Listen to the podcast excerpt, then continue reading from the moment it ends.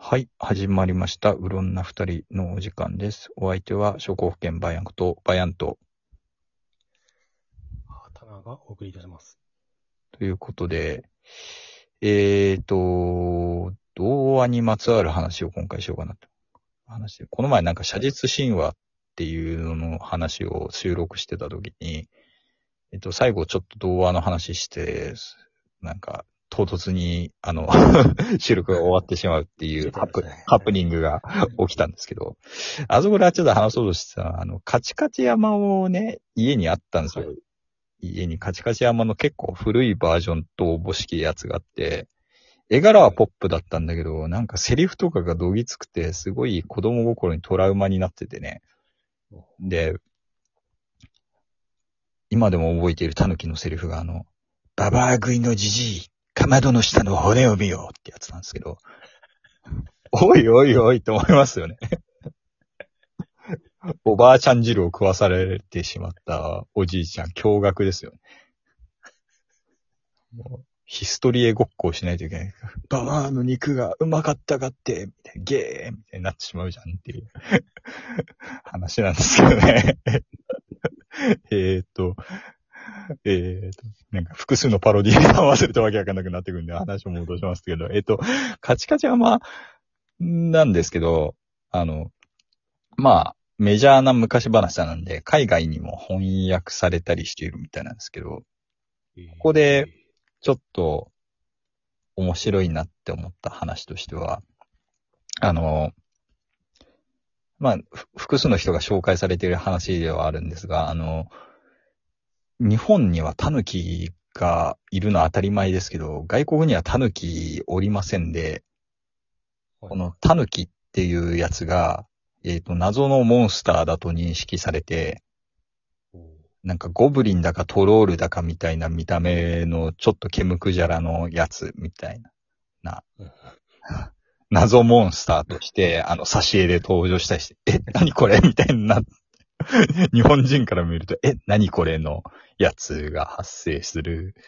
のが、えっ、と、カチカチ山で、本当カチカチ山の、の、の、イギリスかなんかの挿絵めちゃめちゃ面白いので、あの、探してみていただければなと思います。という ところと、あとねはい、イギリスで思い出したけど、文福茶釜がイギリスでは人気らしいんですけど、でも、あの、ティーポットになっているのがちょっと面白かった。ローカライズされて。そうそうそう。ティーポットになってて、しかもタヌキもよ、結局よくわかったなかったんで、あの、アナグマになってます。あ、でもアナグマはね、日本にもいるんだけどね、あの、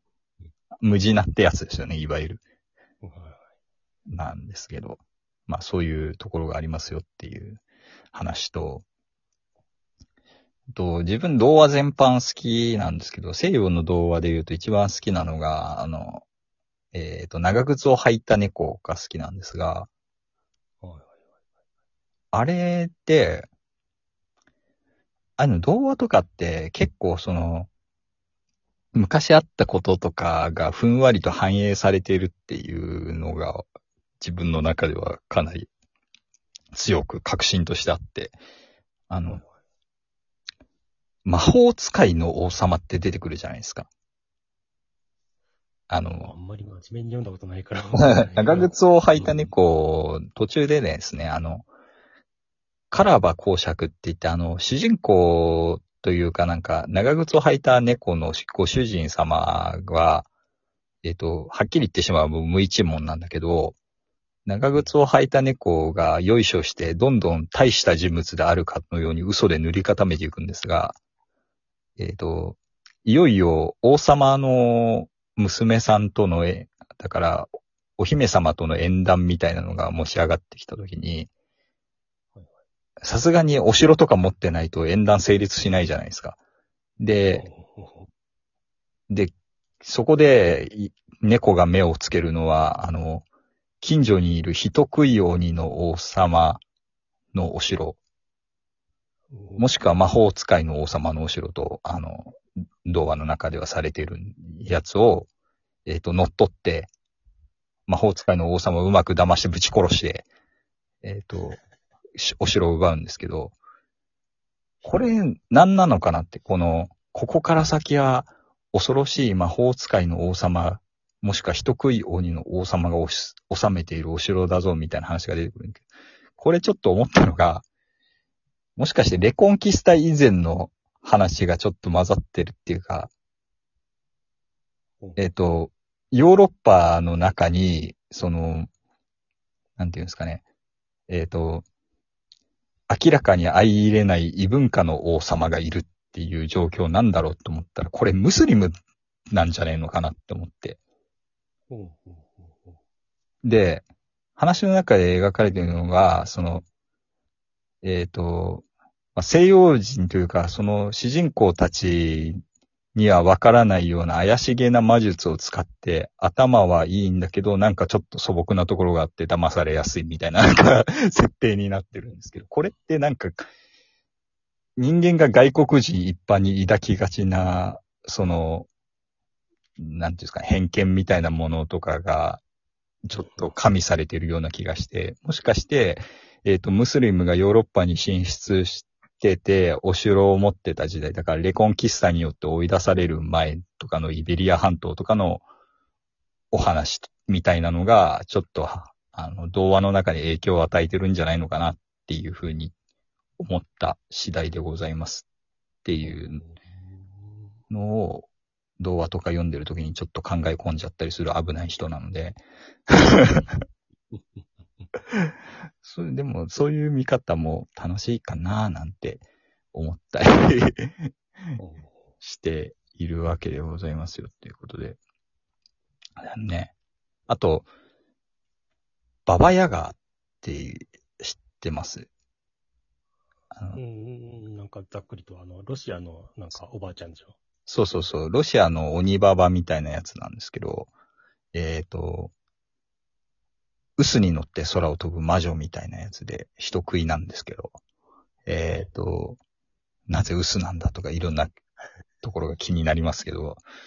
あの、あれですよね、ジョン・ウィック、映画ジョン・ウィックのジョン・ウィックってあの、ババヤガなんですよね、なんか。あ、なんか一瞬だけなんかセリフあったよね。敵のそうそうそう。大将が、なんか言った気がする。そう、なんか、ブギーマンっていうのが殺し屋一般の俗称みたいなやつで、それを殺すやつは、あの、お化けの中でもすごい強いやつみたいな意味合いで、ババヤガーっていう、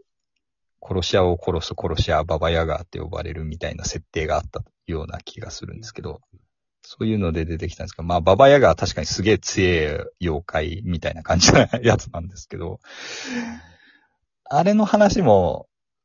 ちょっと現実のことが影響を与えているっていう話をちょっとしたくて、あの、ババヤガーって絶対にあの、鳥の足の上に立った家に住んでるっていう設定が出てくるんですよ。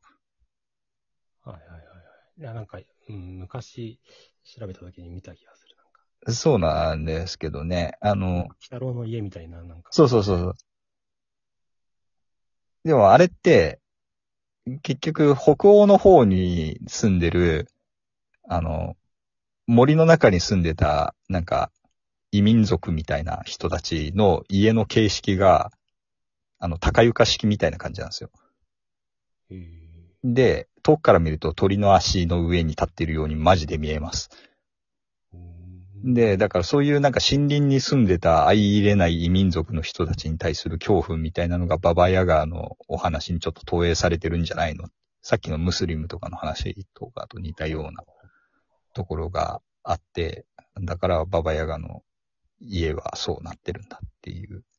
お話でございますよという。そういうのがね、結構反映されてたり、面白いよね、そういうの調べていくのね、っていう。あの、巨人の骨とかってさ、あの、一つ目巨人とかってどっから来てんのかっていう話とかさ、マンモスの骨説とかも楽しいなと思ったり、マンモスの骨ってさ、うんあの、マンモスって鼻長いじゃないですか、ゾウさんだから。でもあれらって死ぬとさ、鼻の部分って骨入ってないからまるっとなくなってさ、鼻の付け根の穴の部分だけぽっかり開くんよね。骨。で、あれ、マンモスの頭骨だけ見ると、真ん中にでかい目がある生き物みたいに見えるんだよね。そういうのが一つ目巨人の伝説に影響を与えてるんじゃないかみたいな説とか結構楽しくて好きなんですよね。一つ目の妖怪は日本も多いよね。まあ、ああれもなんか、あれは家事をしている人たちが、それもなんか結構世界共通だったりするんですけど、家事の神様みたいなやつって片目をやっちゃうせいで、一つ目の神様っていう設定になってたりとかする。ですよね。あの、家事仕事をしていると目をやられちゃうんで。一つ目になっている人が結構いるっていうのが、ちょっと、あの、神話とかに反映されてたりとか、あとは、もっとひどいと、あの、一つ目の妖怪みたいな、たたら神みたいなのが出てきたりとかする。そういうのもありますよねっていうので、まあ、そういうなんか民話とかに現実の物事とかが反映されたりしているっていうのの縁源を探ったりするのは結構楽しいよなっていうお話で。まあ、アラビアの話とかちゃんと触れれてないんですけど、調べたらそういうところも結構面白いの出てくるんじゃないかなというふうに思っております。えー、お相手は、えー、バイアンとタナーさんでお送りしました。ありがとうございます。